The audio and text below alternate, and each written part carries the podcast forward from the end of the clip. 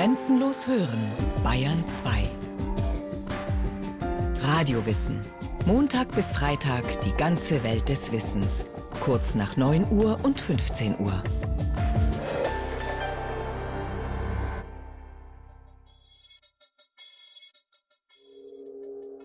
Sauer war jeder schon mal. Stinksauer sogar. Der Volksmund weiß Bescheid. Was ist echt ätzend? Na klar, die Säuren. Bestens geeignet dafür, Leichen spurlos verschwinden zu lassen.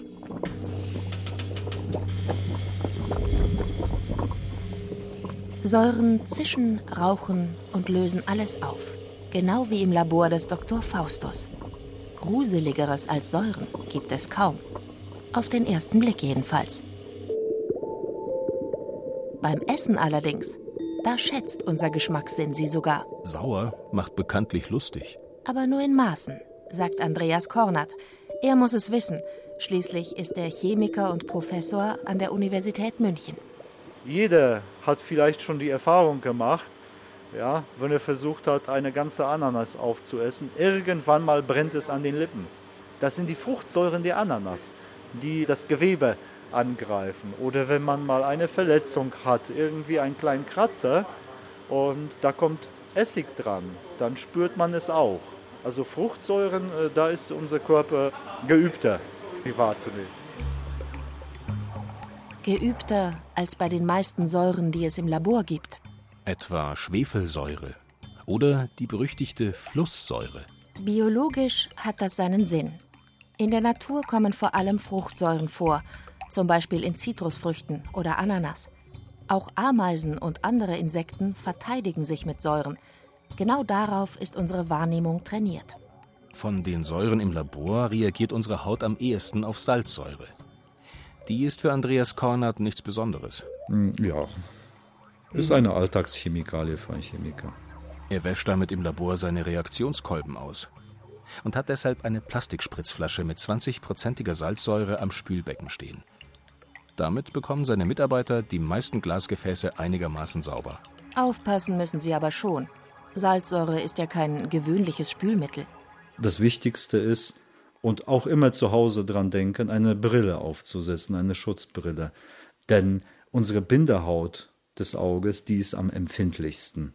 Wenn da was hineinspritzt, da kann selbst schon eine Essigessenz zu einer Verätzung führen. Und dann sollte man bei Salzsäure erst recht aufpassen. Auch Kalkstein und Marmorboden löst Salzsäure auf. Und in Pullover und Jeans fressen schon kleinste unbemerkte Spritzer hässliche Löcher hinein. Erstaunlich, dass wir trotzdem Salzsäure im Körper haben. Sie ist sogar lebensnotwendig für uns, denn der Magensaft besteht hauptsächlich aus Salzsäure. Hier gibt es allerdings schon den ersten der vielen Mythen zu entlarven, die über Säuren im Umlauf sind. Denn im Magen hat die Säure eine andere Aufgabe, als viele von uns denken. Früher wurde geglaubt, dass diese Salzsäure für die Verdauung wichtig ist. Das ist sie nicht. Ja, die Salzsäure im Magen bewirkt eine Desinfektion unseres täglichen Essens. Die Magensäure ist wichtig, um den oberen Magen-Darm-Trakt freizuhalten von Bakterien. Das sagt Jörg Schirrer, Arzt, Magen-Darm-Spezialist und Professor am Klinikum der Münchner Universität. Für ihn ist Säure also vor allem ein hilfreiches Desinfektionsmittel im Körper. Allerdings kennt er auch mehr als genug Patienten, denen die Magensäure zu schaffen macht.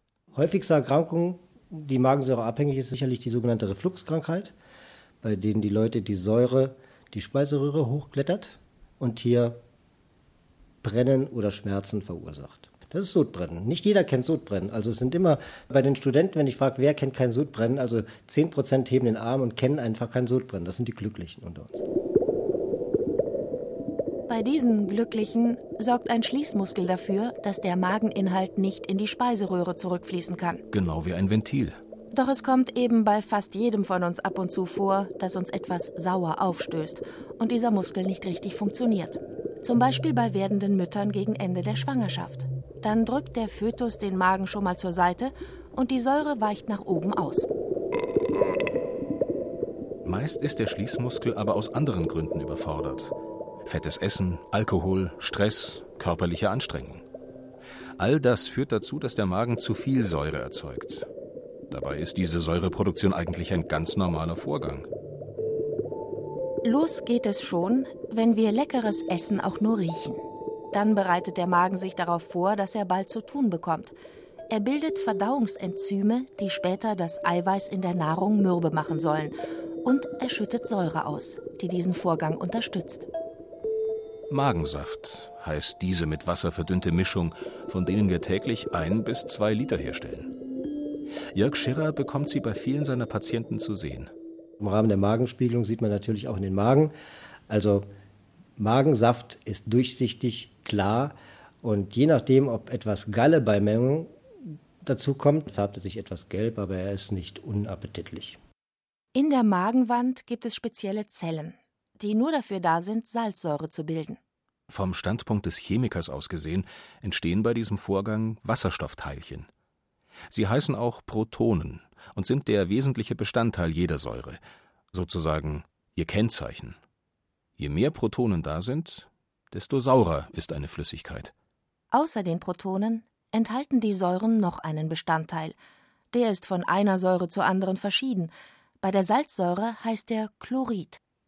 Und dieses Chlorid wird gleichzeitig mit den Protonen in den Magen gepumpt. Dabei entsteht die aggressive Salzsäure. Und trotzdem wird der Magen nicht angegriffen. Eine Schleimhaut verhindert das. Also der Magen selber wird durch Magensäure nicht angegriffen. Allerdings gibt es eine Magenkrankheit, die es ohne Säure nicht gibt, und das ist das Magengeschwür. Das sind dann Teile des Magens, die meistens noch andere Verletzungen erlitten haben. Die bekannteste Verletzung oder die bekannteste Infektion ist die mit dem Helicobacter pylori. Das ist ein Magenkeim, den etwa 10 bis 15 Prozent der Bevölkerung hat, der zusammen mit der Säure Geschwüre verursachen kann.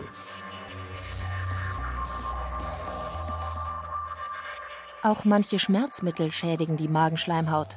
Dann kann die Magensäure ebenfalls Geschwüre verursachen. Und bei Menschen mit Sodbrennen, also den weniger Glücklichen unter uns, greift der Magensaft auch die Speiseröhre an. Bei manchen entsteht dadurch sogar Speiseröhrenkrebs. Wer häufig Sodbrennen hat, sollte sich deswegen von einem Arzt untersuchen lassen. Meist ist die Säure aber nur lästig und Ärzte geben Medikamente, die sie unterdrücken. Noch besser ist es aber, gesund zu leben, nicht zu fett zu essen, wenig Alkohol zu trinken. Und möglichst alles zu vermeiden, was uns sauer macht.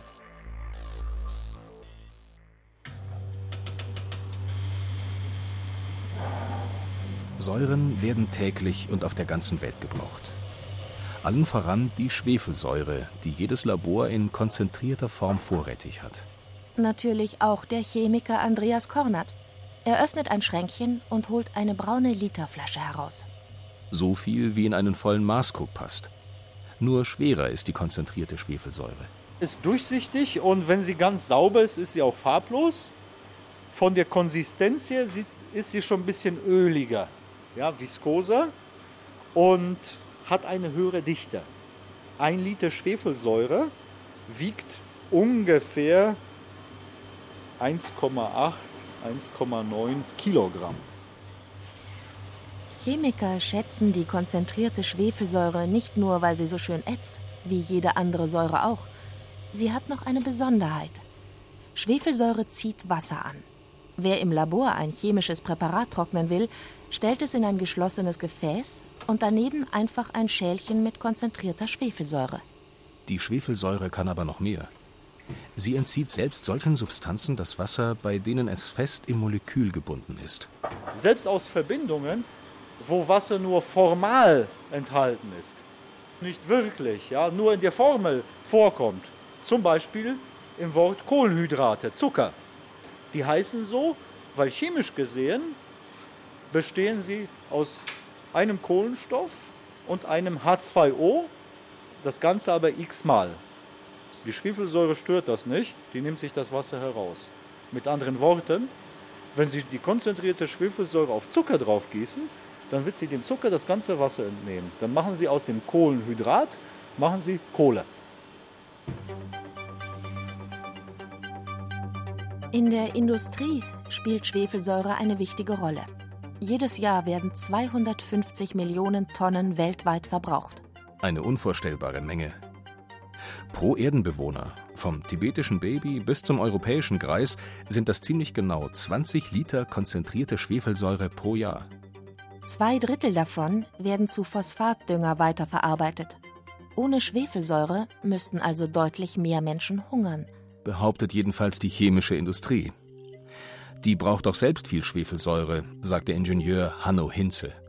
Er ist Produktionsleiter der Säurebetriebe bei der Hamburger Firma Aurubis. Ungefähr ein Drittel geht in die chemische Industrie. Und dort zum Beispiel in solche Produkte wie die Kunstfasern. Das bekannte ist wohl Nylon. Das sind aber nicht nur Strümpfe oder Strumpfhosen, wie weithin bekannt, sondern eben ganz viel zum Anziehen, das man insgesamt so als aus Kunststoff gemacht bezeichnet. Dann gibt es aber auch noch ganz andere Kunstfasern, wie das hochfeste Kevlar für Leichtbauten in der Luftfahrtindustrie. Zellulose wird für das Papier hergestellt, dafür auch sehr wichtig. Ein bekanntes Produkt ist Acrylglas, Autobatterien, die enthalten verdünnte Schwefelsäure und ähm, ja, alles, was weiß ist, auf weißen Pigmenten basiert, das ist das Titandioxid. Das äh, basiert auch auf der Produktion, die für die die Schwefelsäure unabdingbar ist. Kunstfasern, Batterien, weiße Farbe und vor allem Nahrungsmittel, für all diese Produkte wird Schwefelsäure benötigt. Kein Wunder, dass die Industrie sie als wichtigste Grundchemikalie bezeichnet. So unentbehrlich ist die Schwefelsäure, dass sie sogar als Indikator für die Wirtschaftsleistung eines Landes gilt. Ja, das kann man auf jeden Fall sagen. Deutschland hat ungefähr noch ja, so ein Viertel der europäischen Produktion. Und ähm, die Wirtschaftskraft Deutschlands zieht ja im Moment auch Europa, weil wir hier eben noch die Industrie haben. Wenn ich mir in jüngster Zeit das Beispiel China angucke, die haben seit den 90er Jahren erhebliche Schwefelsäureanlagen gebaut und das Wachstum dort ist ja auch entsprechend. Schwefelsäure ist also einer der Treibstoffe, den eine Volkswirtschaft unbedingt herstellen muss, um zu wachsen. Klingt gut, ist aber auch eines der vielen Märchen, die über Säuren erzählt werden. Die Produktion von Schwefelsäure ist nämlich aus Sicht der Industrie vor allem eine elegante Methode, schwefelhaltige Abfälle loszuwerden. Die fallen dort in rauen Mengen an. Wenn Benzin oder Dieselkraftstoff entschwefelt werden, als Abgas bei vielen Verbrennungen und wenn Metalle aus schwefelhaltigen Erzen erzeugt werden. Lange Zeit haben die Firmen den Schwefel einfach in die Luft geblasen, und zwar als Schwefeldioxid. Bekannt als Ursache für den sauren Regen. Strengere Umweltvorschriften haben dem ein Ende gesetzt. Heute muss die Industrie Schwefeldioxid abfangen und macht eben Schwefelsäure daraus. Aus dem Abfall Schwefeldioxid wird dann entsprechend als verkaufsfähiges Produkt die Schwefelsäure gemacht, die dann eben als Grundstoff für unheimlich viele Produkte dann dient. Gerade die Metallhütten, die müssen auf jeden Fall auch die Säure, die sie entsprechend aus der Abgasbehandlung erzeugen, in den Markt bringen. Wenn das nicht gelingen würde, dann äh, ja, würde im Endeffekt äh, die Metallproduktion entsprechend ja, gedrosselt werden müssen. Denn ohne die Abgasbehandlung kann man eben die Metalle nicht produzieren. Davon wäre auch die Hamburger Firma Aurubis betroffen, nach eigenen Angaben der größte Kupferproduzent in Deutschland. Genau wie in anderen Betrieben fällt dort weit mehr Schwefelsäure an, als wir Europäer verbrauchen könnten. Deshalb gibt es zum Beispiel im Hamburger Hafen große Tanks voll mit Schwefelsäure. Und Frachtschiffe transportieren die Chemikalie rund um die Welt.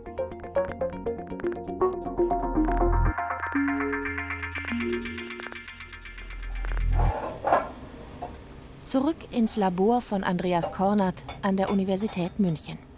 Er hat inzwischen zwei Löffel Zucker in ein Glasgefäß gegeben und kippt jetzt vorsichtig ein Schnapsglas voll Schwefelsäure darüber. Konzentrierte Schwefelsäure, es wird gelb, also äh, die Schwefelsäure beginnt das Wasser zu entziehen. Dabei erwärmt sich das Ganze auch.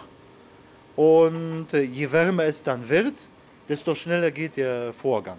Und Sie sehen schon, dass es dann braun wird, erinnert so an karamellisierten Zucker und in der Mitte wird es dann schwarz und da hat dann die Schwefelsäure schon begonnen, sämtliches Wasser aus den Kohlenhydraten herauszuziehen und was übrig bleibt, ist letztendlich Kohle.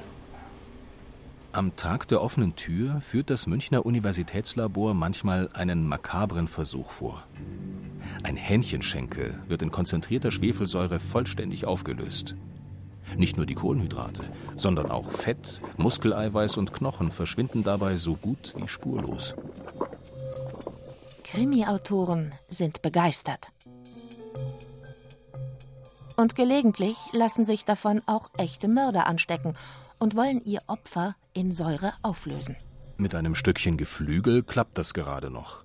Aber nicht mit einem ganzen menschlichen Leichnam, sagt der Kölner Kriminalbiologe Marc Benecke. Warum jetzt einer auf die Idee kommt, tatsächlich Säure zu benutzen, ist, glaube ich, echt aus der Not geboren. Die meisten Menschen haben überhaupt keine Ahnung von Leichen. Die wissen nicht, wie der menschliche Körper aufgebaut ist. Die wissen nicht, welche Flüssigkeiten da drin sind. Die wissen nicht, dass das sehr viel Wasser auch ist, was man auch nicht so einfach wegkriegt mit Säure. Die kennen sich nicht mit den Materialeigenschaften ihrer Badewanne aus. Die wissen nicht, wie ihr Abflussrohr funktioniert. Das ist einfach so aus der Not. Auch das ist ein beliebter Säuremythos. Man lege eine Leiche in die Badewanne, gieße konzentrierte Säure darüber und dann braucht man nach ein paar Stunden nur noch den Stöpsel zu ziehen. Doch das scheitert an einem ganz banalen Effekt. Das Wasser aus dem Körper verdünnt die Säure ziemlich schnell so weit, dass sie einfach nicht mehr wirkt. Keine Chance also, eine Leiche spurlos verschwinden zu lassen. Es bleibt Matsche übrig. Das ist auch das Problem, wenn die Täter versuchen, die Leiche, die denken dann, man könnte die durch den Abfluss spülen irgendwie. Äh, das geht überhaupt nicht. Der Abfluss verstopft sofort massiv. Da funktioniert überhaupt gar nichts mehr. Bevor man richtig angefangen hat, ist also schon das Badezimmer überschwemmt von dem Wasser, was man da nachlaufen lässt. Es ist einfach eine riesige Sauerei. Das kann man sich ungefähr so vorstellen, vielleicht wie wenn man so eine Bio-Mülltonne hat und wenn man dann vergisst, die irgendwie rauszustellen und kann sich leisten, sechs Wochen in Urlaub im Sommer zu fahren, dann kommt er zurück. So sieht das dann ungefähr aus. Alles matschig, stinkig, schwarz. Insekten werden da wahrscheinlich rumkräuchen. Dabei ist es egal, welche Säure verwendet wird. In der Fernsehserie Breaking Bad versucht der Chemiker und Drogenproduzent Walter H. White, die Überreste eines missliebigen Dealers mit Flusssäure zu beseitigen. Doch sein ziemlich dämlicher Laborhelfer Jesse Pinkman wählt dafür ausgerechnet eine Keramikbadewanne. Hätte er auch nur einen Funken Ahnung von Chemie, wüsste er, dass Flusssäure die einzige Säure ist, die Glas und Keramik auflöst. Blöd gelaufen. Aber im Film hat so ein unbegabter Chemiker natürlich die Lacher auf seiner Seite. Ist das natürlich sexy, das dann jetzt ein Chemiker machen zu lassen, weil, wie stellt sich ein kleines Kind einen Chemiker vor? Natürlich mit wildem Bart und Säuren. So sehen Chemiker aus und ein Karohemd und vielleicht auch noch eine Brille. Das ist ja nur Spaß, ist ja nur ein Spielfilm.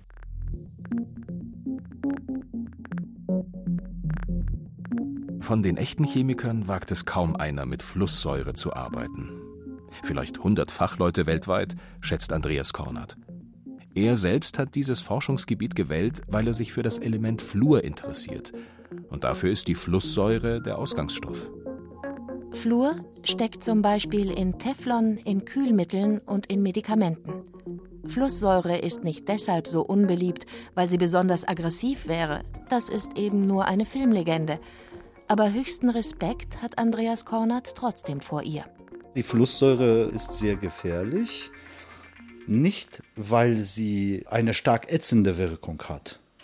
Da ist sie vergleichbar mit vielleicht Essigsäure, aber weil die Flusssäure eben Fluorid enthält und das ist in höheren Dosen sehr giftig. In kleinen Dosen ist es essentiell notwendig. Denn Fluorid macht die Zähne hart. Wenn Flusssäure aber auf die Haut tropft, dringt das enthaltene Fluorid sofort ins Blut vor. Dort bindet es Calcium und ohne Calcium können unsere Muskeln nicht funktionieren. Auch nicht das Herz. Schon ein Fünftel Gramm Flusssäure wirkt tödlich, wenn nicht rasch ein Gegenmittel gegeben wird. Deshalb gelten im Labor strengste Sicherheitsvorschriften.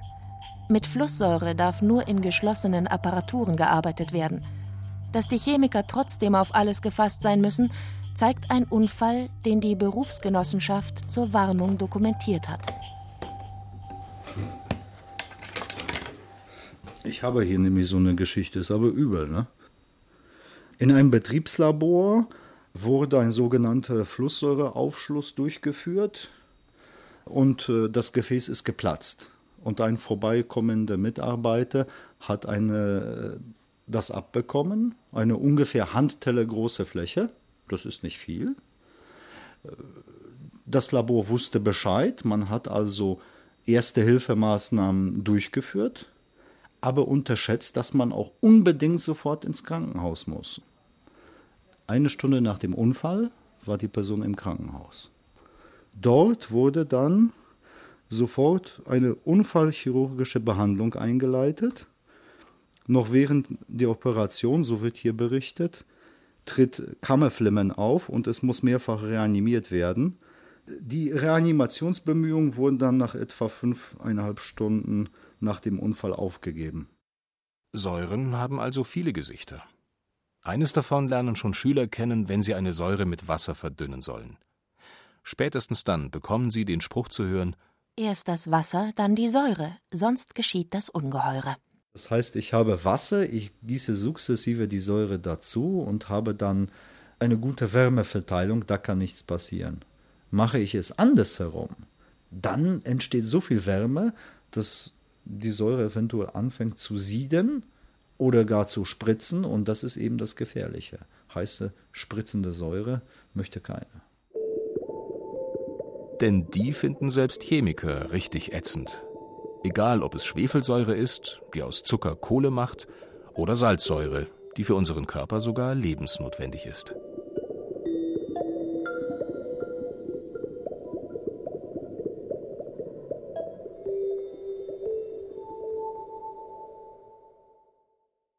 Sie hörten die zwei Gesichter der Säuren. Ätzend, aber lebensnotwendig. Von Helmut Nordwig. Es sprachen Caroline Ebner und Christian Baumann. Technik Fabian Zweck. Regie Sabine Kienhöfer. Eine Sendung von Radio Wissen.